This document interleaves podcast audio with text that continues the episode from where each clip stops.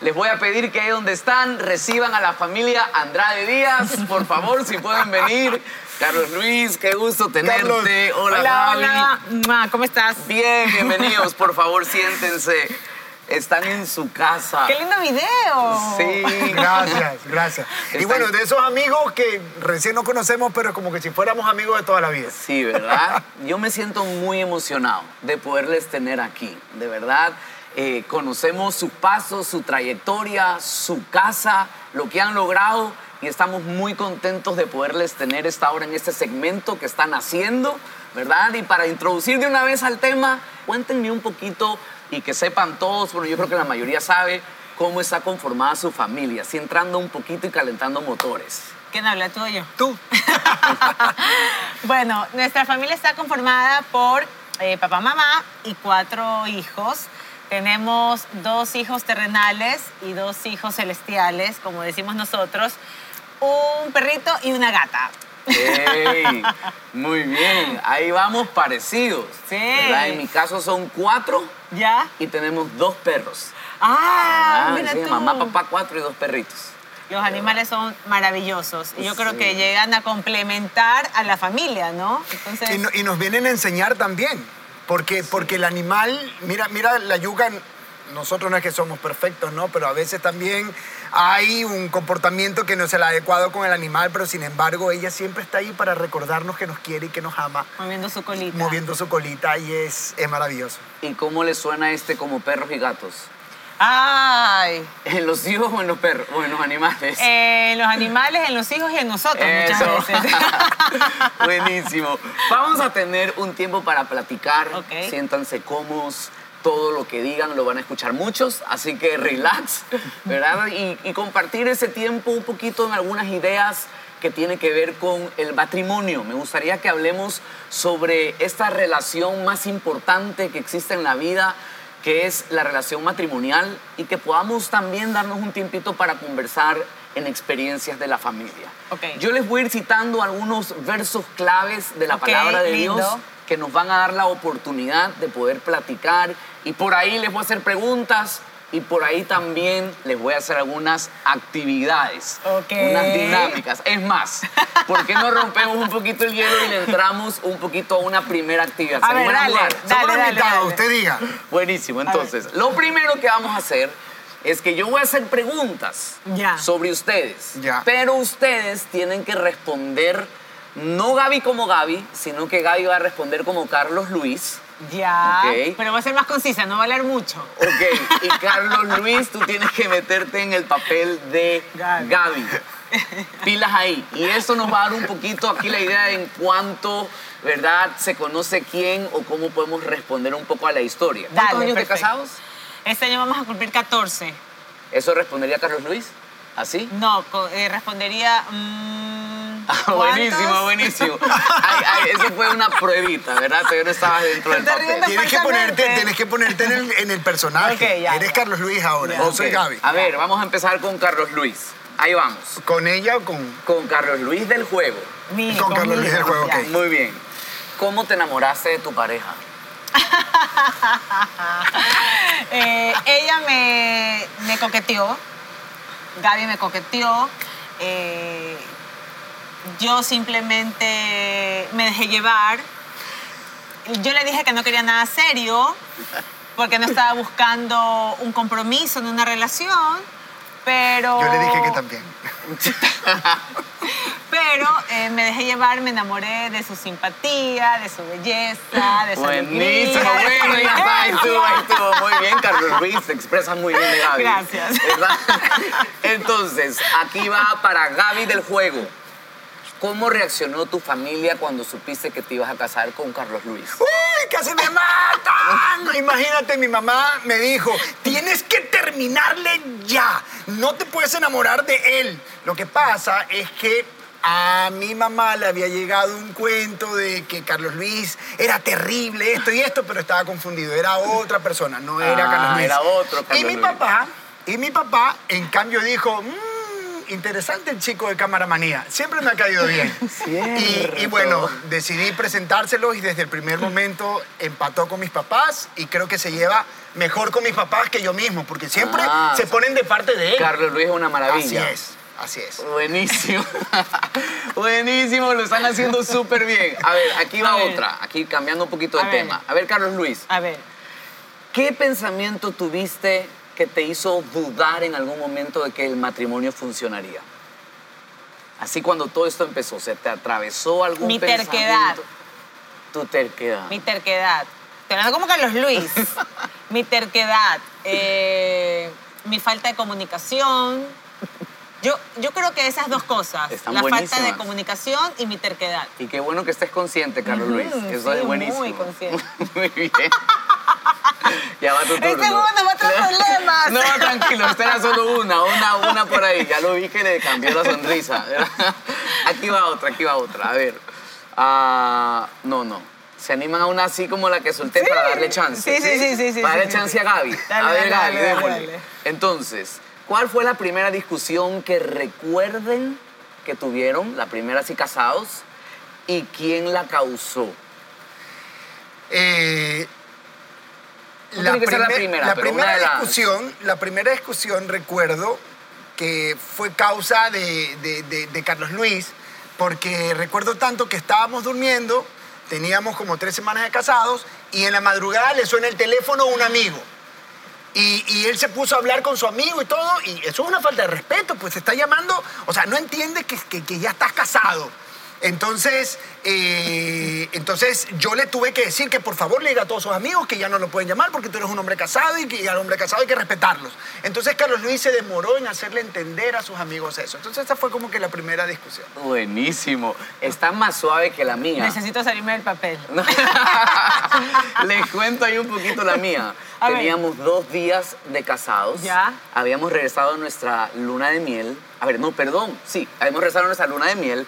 Y cuando regresamos a nuestra luna de miel, de repente en la madrugada veo a Carla sentada en la cama llorando a la medianoche. ¿Ya? Yo me levanto y le digo, mi amor, le digo, ¿por qué lloras? Y ella solo me miraba y me decía, llévame donde mi mamá, yo no me siento bien aquí, yo quiero estar con mi mamá. Y yo le digo, negra, le digo, ¿cómo me vas a decir esto? No, yo no me hallo en esta casa, no lo tomes a mal, pero es que ella es hija única. ¿Verdad? Wow. Comprenderán un poquito. Entonces ahí yo, bueno, no fue tanto discusión, ¿verdad? Pero yo, mi amor, tranquila, traté de abrazar, se durmió llorando. Y nunca la fuiste a ¿verdad? dejar. ¿Qué le iba a decir? si la dejaba, no sé, capaz no estábamos aquí contando la historia.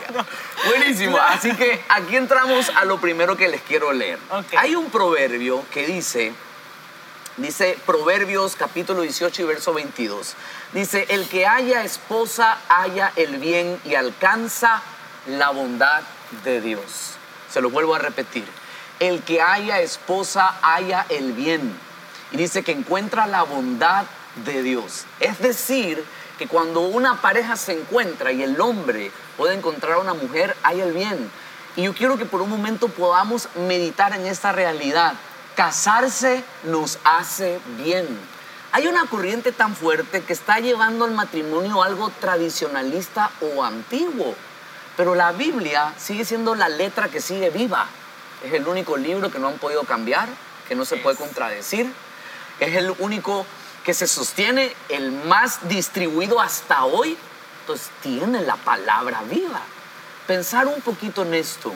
¿Qué piensan ustedes de esta realidad? Muchos piensan que es mejor estar unidos, y digo esto con mucho respeto, pensando que el casarse es el problema cuando realmente el casarse es la solución para convivir. ¿Qué piensan? Bueno, voy a hablar desde mi punto de vista, ¿no? Ya eres Gaby. Gaby, Gaby, Gaby. Gaby Díaz total. Yo creería que el matrimonio es uno de los regalos más lindos que Dios nos ha dado. Yo sí te puedo decir que hay un antes y un después en mi vida a raíz de no solo conocerlo, sino a raíz de mi, de mi casamiento con él, de mi matrimonio con Carlos Luis. ¿Por qué? Porque yo siempre pienso y estoy consciente y siempre lo fomento que uno tiene que rodearse y estar con las personas que siempre buscan que tú te superes y que aprendas.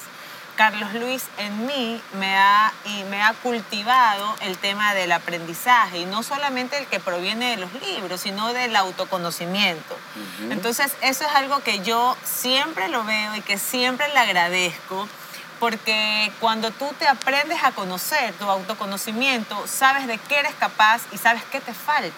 Y en ese descubrir y en ese aprendizaje es cuando tratas de buscar ser mejor persona, no solamente para la pareja, sino para tus hijos y para toda una sociedad. Entonces, yo siempre lo, lo recalco, lo enfatizo, que mi etapa matrimonial ha hecho que yo sea una mejor persona. Buenísimo, buenísimo, Carlos Luis. Eh, ¿Cómo era el Carlos Luis antes? ¿Cómo es el Carlos Luis después de hallar a Gaby, que la Biblia la llama el bien? Eh, mira, el Carlos Luis de antes eh, era, un, era un tipo bueno, sin embargo era un carrusel de emociones. Había incertidumbre. Yo estaba seguro desde siempre de, soñaba con tener una esposa y con tener hijos. tuve una etapa de discernimiento y, eso creo que me ayudó más, porque, porque me ayudó a encontrar un poco cuál era mi propósito acá en la tierra. Y en ese propósito siempre estaba al lado de una mujer. ¿Quién era esa mujer? Es lo que me generaba incertidumbre, porque muchas veces ese no saber quién era me hacía buscar. Y, muchas veces uno, uno buscaba eh, no de la forma correcta y no en lugares correctos. Idealizaba y no a la persona eh, correcta. Sin embargo, Gaby llegó y entró en mi vida eh, como así, como un cuchillito en mantequilla. Así, suavecita, relajada, ¿sabes qué? Conozcamos, nos, seamos amigos, nos divertíamos, nos reíamos, íbamos al cine, cocinábamos juntos. Y, de pronto yo dije, wow, esta chica merece que, que sea una parte importante porque le hace bien a mi vida y tomamos la decisión de llevar nuestra relación a ese siguiente nivel, a formalizarnos y después casarnos. Cuando yo encontré a Gaby, encontré paz. Encontré eh, una persona que le vino a aportar a mi vida y, que ese carrusel de emociones en el cual vivía Carlos Luis porque estaba buscando, buscando, buscando, ahora no. Ahora encontró una, un motor que me daba energía para, para estar bien en, en la mayoría de mis días. Porque hay días en donde uno no está y así es la vida, son ciclos. Pero sin embargo te puedo decir que, que ahí la tengo a ella para, para hacerme la pregunta adecuada y, y, yo encontrar esa respuesta que necesito para salir adelante. Increíble, increíble. Quiero esa grabación. no soy yo, señor. declaración de amor. Es, él, Ah. es él. Cuando se ponga vericueco, escucha lo que dijiste. Esa, No, buenísima. es que está clarísimo, es, es así, así es como yo lo, sí, lo, sí, lo es sentí, verdad. lo percibo. Miren, la gente cree que casarse es un problema, pero realmente el problema no es casarse, el problema es la convivencia. Así es. Yo lo llamo problemas de techo.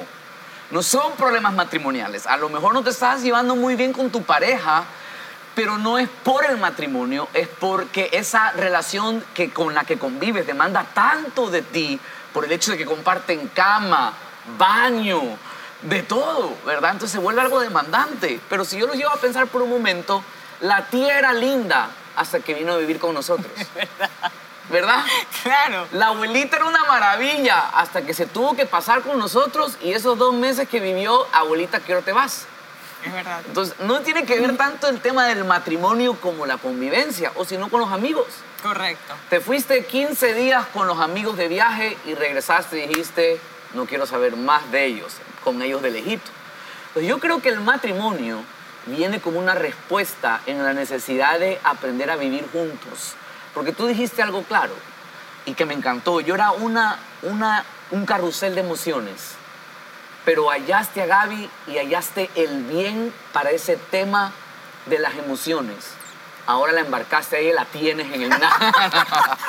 No. Pero, pero se vuelve ese equilibrio Correcto. se vuelve esa oportunidad realmente de poder vivir en esa bendición. Les dejo un pensamiento para que compartan. La Biblia dice que la mujer se vuelve ayuda idónea del varón. La gente cree, o las mujeres piensan, se conforman con estos dichos. Detrás de un gran hombre hay una Gran mujer. y están felices. Hay otras que se conforman con al lado de un hombre Hay una gran hay mujer. una gran mujer. Pero la palabra idónea significa frente a como un espejo. Entonces cuando Dios crea al hombre y a la mujer, lo pone por igual y le dice, ese es tu espejo. Entonces quiere decir que cuando tú mires a tu esposa, tendrías que estarte viendo a ti mismo. Cuando tú mires a tu esposo, deberías estarte viendo a ti mismo.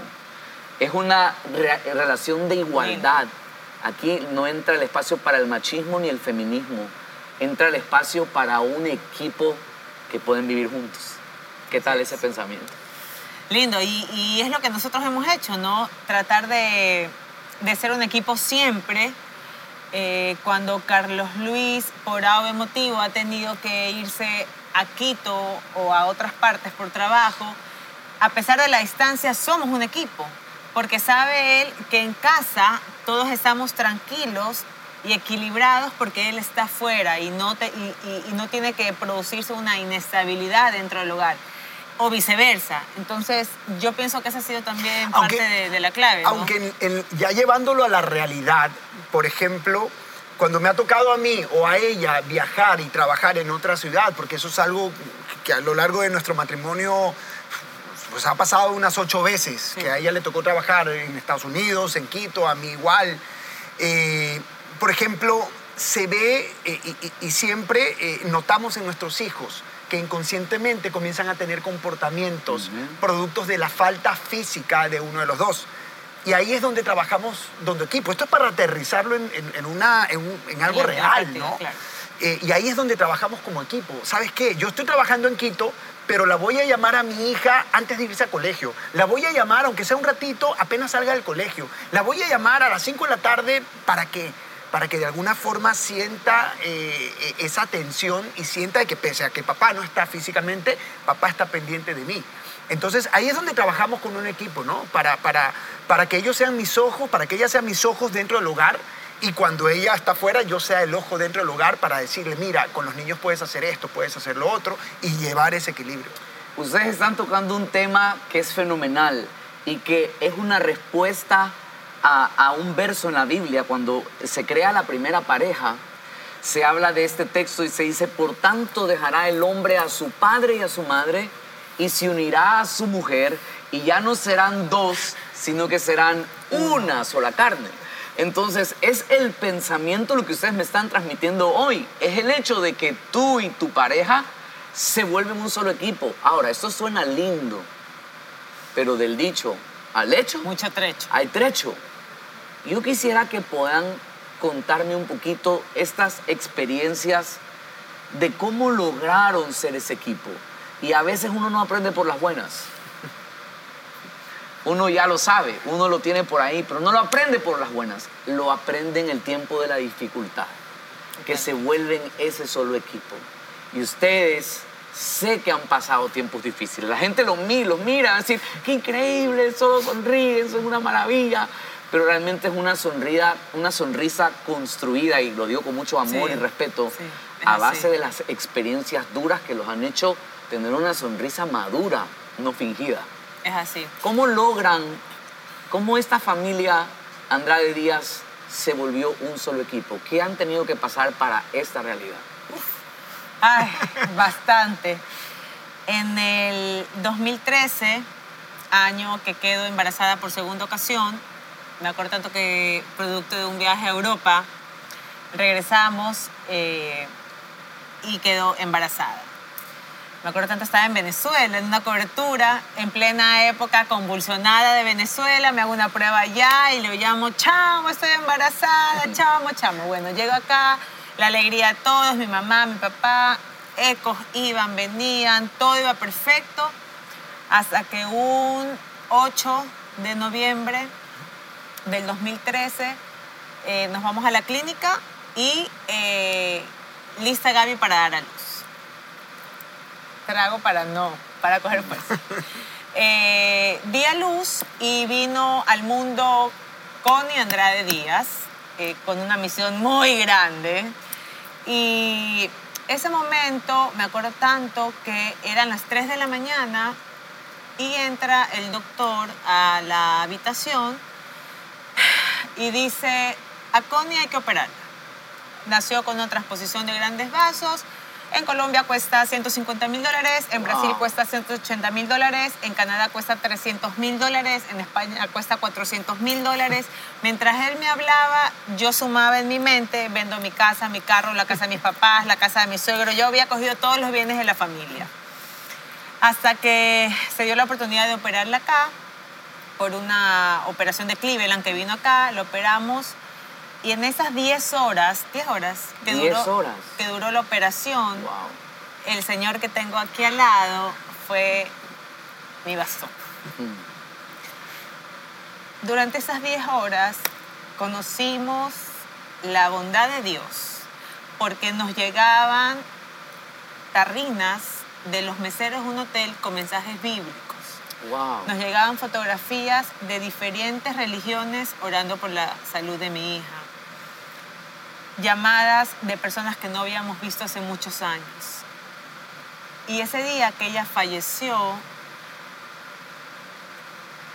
fue un momento clave en que este señor que tengo acá al lado me demostró la verdadera fuerza del amor. Wow. Ahora te lo puedo contar sin llorar. A, a veces los ojitos se me ponen medios, medios mojaditos. Pero creo que eso marcó un antes y un después en nuestra relación. Nos hizo madurar en un dos por tres. Creo que esa historia nos hizo entender, eh, nos hizo entender cuán fuertes tenemos que ser por la fe. Recuerdo tanto que, que lo que nos sostuvo durante toda esa etapa, porque Gaby te lo ha contado en un minuto, y, Sí. y- y de esto, de hecho, creo que hay que hacer un libro y una película porque sucedieron muchas cosas eh, importantísimas. Este es el resumen, pero sucedieron muchas cosas importantísimas que, que podemos aportar sobre el trabajo en equipo. Pero lo más importante es que nosotros a diario le pedíamos a Dios que a nuestra hija nos la salve y nos las deje aquí en la tierra y que la operación sea una bendición. Y al final de nuestra oración le decíamos, Señor, que sea tu voluntad y no la nuestra. Wow. Al final de la oración decíamos y estábamos conscientes de que, de que sea lo que sea, es la voluntad de Dios y la íbamos a aceptar. Pero yo lo decía regañadientes. Claro. En mi caso, sí, Somos humanos. sí. Y, y- y de pronto a mí me tocó ser el, el- el- el- macho que le demuestra a ella la fortaleza y Es más, sostenerla. perdóname que te interrumpa, con lo que tú acabas de decir, que se haga tu voluntad. Lo decía tan rápido para que no me escuchen, porque quería que se haga mi voluntad, no la de él, ¿no? Entonces decía, ¿y qué sea tu voluntad? Espero que no me escuches esto porque quiero que se haga mi voluntad. Pero las cosas no sucedieron así, ¿no? Y recuerdo tanto que cuando pasa todo esto a la semana, eh, Cecilia, nuestra nana, nos trae una cosa así de libros y revistas que nos habían llegado de todas partes del país. ¿Por qué a la gente buena le pasa cosas malas? ¿A dónde se van el alma de los niños? Eh, ¿Por qué se muere la gente? Etcétera, etcétera. Y, y- y yo veo eso y, y- lo cojo y, y Gaby me dice, ¿qué vas a hacer, mi amor? Y yo le digo, lo voy a votar. Y ella me dice, estás loco. ¿Lo vas a votar? ¿Por qué lo vas a votar? Yo le digo, porque no necesito entender nada. Es la voluntad de Dios. Y por muy fuerte que sea, nosotros tenemos que seguir adelante. Y la aceptamos con, con fortalezas, como humanos, sí, como dice Gaby. A veces ella reprochó. En mi caso, no es que, no es que te diga me siento Superman, soy un héroe, nunca reproché, pero no. Siempre cuando se me venía un pensamiento lo detenía y decía, caramba, no, es la voluntad de Dios y la vamos a aceptar. Y vamos a seguir adelante. Y yo creo que esa, esa concepción de, ser fuerte en aceptar la voluntad es lo que nos ayudó a salir adelante. Pero en esa aceptación pasaron ocho meses, seis meses, quedó nuevamente embarazada. Ay, Dios nos manda un regalito por el sufrimiento, otra hermanita. Dios, gracias, gracias, gracias. Cinco meses, O sea, este Carlos Luis seguía con su fuerza. claro. ¿Verdad? Y yo, mi amor, es, es un regalo de Dios. Vas a ver que todo va a salir bien. Vas a ver, vas a ver, vas a ver. Yo sé. Cinco meses de embarazo, se me rompe el agua fuente. La placenta No estaba puede ser. pegada al útero, era mi vida o la de la bebé. Perdimos a la bebé. Entonces, nuevamente, hundidos en el dolor de una pérdida. Nuestra postura hubiera sido, no lo vamos a intentar más, nos quedamos ahí, simplemente Dios no quiere que seamos padres nuevamente y se acabó. Pero ya estábamos un poco más maduros con lo que nos había pasado con Connie y revertimos ese dolor en esperanza. Wow. Porque teníamos nosotros una gran responsabilidad que la habíamos vivido con Connie, que era de ser ejemplo de esas parejas o mamás que también han perdido y que no pierden la esperanza de volverlo a intentar. Claro, uno tiene que esperar y tomar su tiempo, ¿no? No es que es una fábrica como quesitos y chocolates. Y de ahí se invierte la situación, porque ayudamos mucha gente a través de mensajes. Yo me daba el tiempo incluso de visitar en casas a mujeres que llevaban meses sin salir de su hogar porque habían perdido un hijo. Por depresión. Y, y yo llegaba a hablarles y a contarles mi experiencia, tal cual lo estoy diciendo ahora. Y después se vierte la, la- la- la- cosa porque en, en cambio Gaby se vuelve fuerte y dice, volvámoslo a intentar. Y en cambio ahí sí yo dejé de ser superhéroe porque tenía miedo. Claro, En la claro. noche me levantaba y yo decía, pasa algo, pasa algo. Entonces, bueno, es, es parte de la humanidad también. Eh, eh, yo creo que esa experiencia que, que- que vivimos a nosotros nos graduó. Nos graduó, pero seguimos aprendiendo. Seguimos aprendiendo, y, pero sí, a, a raíz de eso, definitivamente trabajamos como un equipo todo. Qué increíble, de verdad. Gracias por abrir su corazón así y poder contar realmente toda esta dura experiencia. Dentro de todo lo que han contado tan duro, han soltado unas perlas increíbles que se puede realmente tomar para nuestro matrimonio. Una de las cosas que dijiste, Gaby, es cambiamos el dolor por esperanza. Todas las familias vamos a sufrir porque estamos en un mundo caído. Pero lo que sucede muchas veces en el matrimonio o en las familias es que el camino fácil es huir. Así es. Entonces, tú puedes haber dicho, no quiero volver a ser mamá. Que pudo haberse pasado ese pensamiento en tu mente. Como me dices, yo no quiero volver a ser papá, no quiero volver a exponerme a sufrir. Pero la Biblia dice en una de las descripciones del amor que el amor es sufrido. Es decir, que está la vía de huir o está la vía de amar en la capacidad que tengo para atravesar el dolor. Y el dolor se vuelve una esperanza. Por eso yo no sé qué puedes estar pasando en tu casa, pero creo que esta oportunidad de escuchar estas experiencias deben de llenarte a ti de esperanza hoy. Y el dolor que puedas estar sintiendo o la dificultad que puedas estar pasando en tu matrimonio, hoy tienes la oportunidad de abrazar este pensamiento. Tú y tu pareja son un equipo. Y hoy lo que puedo ver con ustedes es que estas duras situaciones los llevó a madurar, a entender que se necesitaban y que juntos iban a poder lograrlo. Totalmente. Y esta es la realidad. Y lo logramos porque pasaron, pasó un año, año y medio, y vino Joaquín. No, más. Más, dos años, dos Ah, años. pues sí, sí, entre Poli y Joaquín hay unos tres, tres unos, años. perdón, cuatro unos años. Tres, cuatro años. tres, cuatro años, lo volvimos a intentar con todo el temor del caso y nació nuestro varón, Joaquín, que a pesar que salió barcelonista, pero es, esa era la señal. Son cosas de la vida, ¿no? es nuestro sol, es nuestro sol, nuestra alegría, nuestro conchito y, y es nuestra esperanza también, ¿no? Ahí está depositada en él. Buenísimo, buenísimo, increíble. ¿Hay algo más que podemos compartir? Las 3D de la familia. Toda familia debe volcar su corazón a estas realidades. Dios, diálogo y detalles. Si nos esforzamos como familias en acercarnos a Dios, si mantenemos un constante diálogo y si logramos en medio de ese diálogo poder funcionar junto con todos estos detalles que es nuestra tercera, creo que vamos a formar buenos héroes y una buena familia. Nos vamos a despedir con este pensamiento. Bueno, hablando desde los Andrés Díaz, nosotros siempre hemos puesto a Dios en el centro. Creo que cada uno ha tenido un rol. Mi rol, considero yo, es de darle la importancia al diálogo, siempre buscando Como el buena cese, mujer. como buena mujer, siempre buscando el cese de conflictos. Si hay que pedir perdón, hay que hacerlo. No se trata de humillarse ni de, ni de menospreciarse, por así decirlo.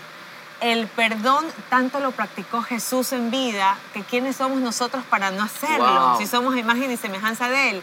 Entonces, Él nos dejó una lección tan hermosa y tan eh, perfecta para reproducirla en casa, que eso yo creo que es el éxito de todo. El detalle es importantísimo, que se lo digo a esta caballero que tengo acá enfrente. El salir a cenar, el, el, el darse un tiempo en pareja, alejado de los hijos, porque los hijos tarde o temprano se terminan yendo, está en la Biblia, nosotros lo hicimos como hijos, pero nos quedamos con esto, con la relación. Eso, lo que tú nos acabas de decir, Carlos, Dios, diálogo y detalle, nunca lo había pensado y ahora que estamos acá lo analizo y es lo que ha hecho que nuestra relación ha sido fructífera. Buenísimo, gracias Gaby. Carlos yo, Luis, yo ya no sé qué decir, después ya lo dijo todo. Es que ya lo dijo todo, pero tú lo practicas, Pero- ahí por ahí me contó un pajarito que tú lo practicas no solo con Gaby, sino eh, en la familia, ¿verdad? Sales con Poli, tienes detalles con ella, con Joaquín salen, ¿verdad? Así es. Trato, trato de darles eh, tiempos de calidad que nos permita conocernos mejor, tanto con mi hija, tanto con mi hijo y tanto con mi esposa. Eh, si bien es cierto, vivimos juntos, pero en determinados momentos tenemos vuelos y viajes juntos que nos permiten eh, mejorar esos nexos. Y ella también lo hace con, con, con Poli, que ahora es una adolescente y que nos está viendo en Ay, este las momento. prejuveniles. Eh, pues ay, pues ay. ella, ellas también se juntan y, y- y- y esa, y esos viajes o esos escapes son los que nos permiten ser conscientes de los detalles. Cuando hablamos de detalles, eh, pues hablamos de palabras lindas, de diálogos bonitos, de, de- de detalles, ¿verdad? Eh, la comunicación que no ha sido fácil, pese a que somos comunicadores sociales. eh, Casi sin embargo, cuchillo de palo. cuando llegamos a, a desarrollar esos códigos que nos permiten eh, pasar adelante eh, un, un- un problema o enfrentar una circunstancia adversa, porque son códigos, nos comunicamos pero hay códigos. Hay que saber cuándo agachar la cabeza. Aunque no tengas razón, el matrimonio es más importante. Aunque eh, lo que digan es mentira, el matrimonio es más importante. Aunque sientas que tu ego está atacado, el matrimonio es más importante. Siempre la unión es más importante. Y, y- y yo creo que tú dijiste algo antes de em- empezar el programa. Eh, eh, hay que rendir cuentas. Porque así como en las empresas, ¿cómo sabes tú que las cosas van bien? Cuando tienes estadísticas, es. ¿verdad? Cuando rindes cuentas. ¿Cuánto vendí el mes pasado? ¿Cuánto vendí este mes? Lo mismo en la vida con Dios. ¿Cómo no fue hoy Dios? ¿Cómo no fue el mes pasado Dios? ¿Cómo está mi relación contigo? Y, y- y esa es la forma como podemos mejorar esa relación con Él. Y, y- y- por arte de magia, o, o por gracia de Él, o por el amor, pues las cosas comienzan a funcionar de forma mágica. Buenísimo, increíble. Un aplauso para esta familia.